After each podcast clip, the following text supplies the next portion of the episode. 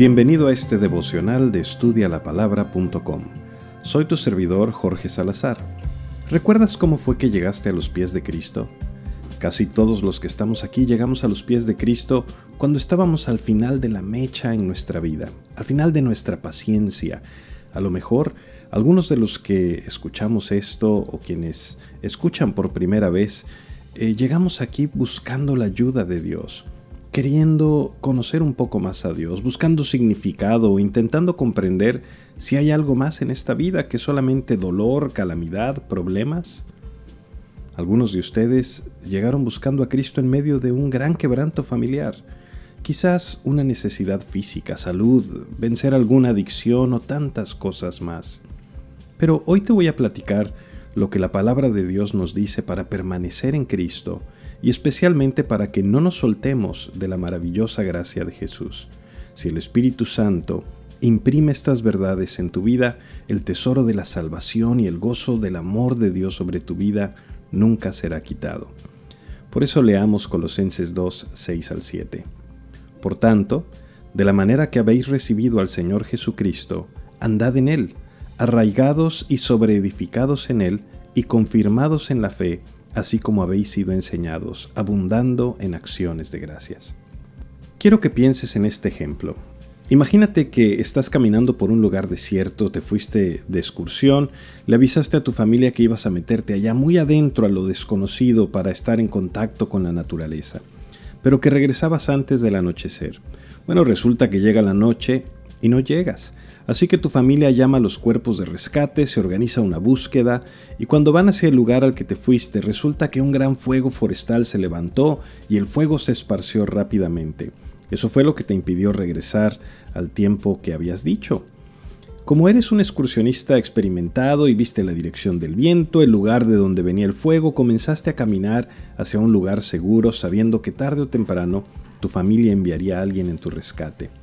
Para no hacerte muy largo el ejemplo, resulta que cuando llega el helicóptero debido al humo, el calor, lo accidentado del terreno, pues la nave no puede aterrizar, así que te arrojan una cuerda y en el extremo de la cuerda una nota que dice no podemos aterrizar en muchos kilómetros a la redonda debido a los fuegos forestales, así que usted deberá aferrarse a la cuerda y lo levantaremos hasta llegar a un lugar seguro. No se suelte. Hasta aquí tus opciones pues son realmente muy reducidas.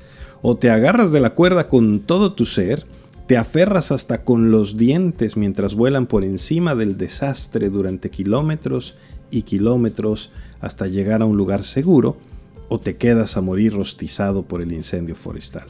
Obviamente, tú y yo escogeríamos la cuerda, y te garantizo que no importa lo que pase, te aferrabas con todas tus fuerzas y no te ibas a poner a jugar, ¿verdad? ¿Me suelto? ¿No me suelto? Mírenme con una mano, con la otra. al contrario, y nos habríamos amarrado lo mejor posible, no nos soltaríamos, pero para nada. Y lo que acabamos de leer en la palabra de Dios nos invita a sujetarnos de Cristo con esa misma firmeza, como si la vida se nos fuera en ello, porque en realidad así es. Y no hay mejor ilustración que esta. Si te sueltas de Cristo, debajo solo hay muerte y destrucción. Por eso Pablo nos dice, de la manera que habéis recibido al Señor Jesucristo, andad en él. Viniste al Señor al final de tu mecha, no puedes darte lujo de olvidarte la manera en la que recibiste al Señor. Pero el problema es que nos resulta muy fácil olvidarnos. Somos como aquella persona que le clama a Dios, Señor, si me libras de esta, te prometo que de hoy en adelante viviré para ti, dedicaré mi vida a las misiones y nunca dejaré de ir a la iglesia. Y el Señor viene, te salva, hace su parte, y nosotros, cuando ya pasó la crisis, se nos olvida lo que le prometimos a Dios. Y no solo se nos olvida, sino que ni siquiera vivimos como es digno de Dios. Nos volvemos a nuestra antigua manera de vivir. Dios en su misericordia, veíamos el día de ayer, nos pasa por diversas pruebas para que volvamos a Él.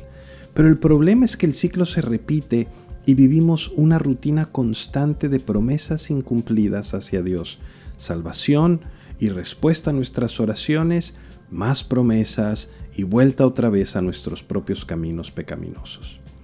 El problema es que pensamos que en realidad lo trágico es el fuego forestal y Jesús nos saca del fuego y en cuanto aterriza el helicóptero volvemos a las mismas. Pero lo que no logramos ver es que el fuego forestal no es tu problemita. El fuego forestal es la vida. Tu vida completa es ese viaje agarrado del Señor hasta que te lleva al lugar seguro en su presencia. Nuestro problema es un problema de perspectiva. Creemos que el problema que nos trajo a Cristo era nuestro problema, pero era solo la punta del iceberg. Eso fue lo que nos ayudó a ver el verdadero problema. Ahora tenemos que andar en Cristo. Y estirando un poquito mi ejemplo, vas agarrado de la cuerda, pero si verdaderamente quieres ir seguro, lo que en realidad necesitas hacer es subir por la cuerda hasta que llegues a la seguridad del helicóptero. Subir por esa cuerda.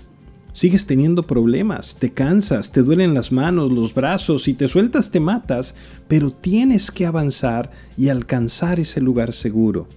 A esto es a lo que se refiere cuando dice que andemos en Él, que cuando hemos recibido al Señor Jesucristo es como esa cuerda, que no separas tus ojos de la cuerda, sino que te aferras a ella con todas tus fuerzas y avanzas con los ojos fijos en Cristo mientras sigues a los propósitos de Dios para tu vida.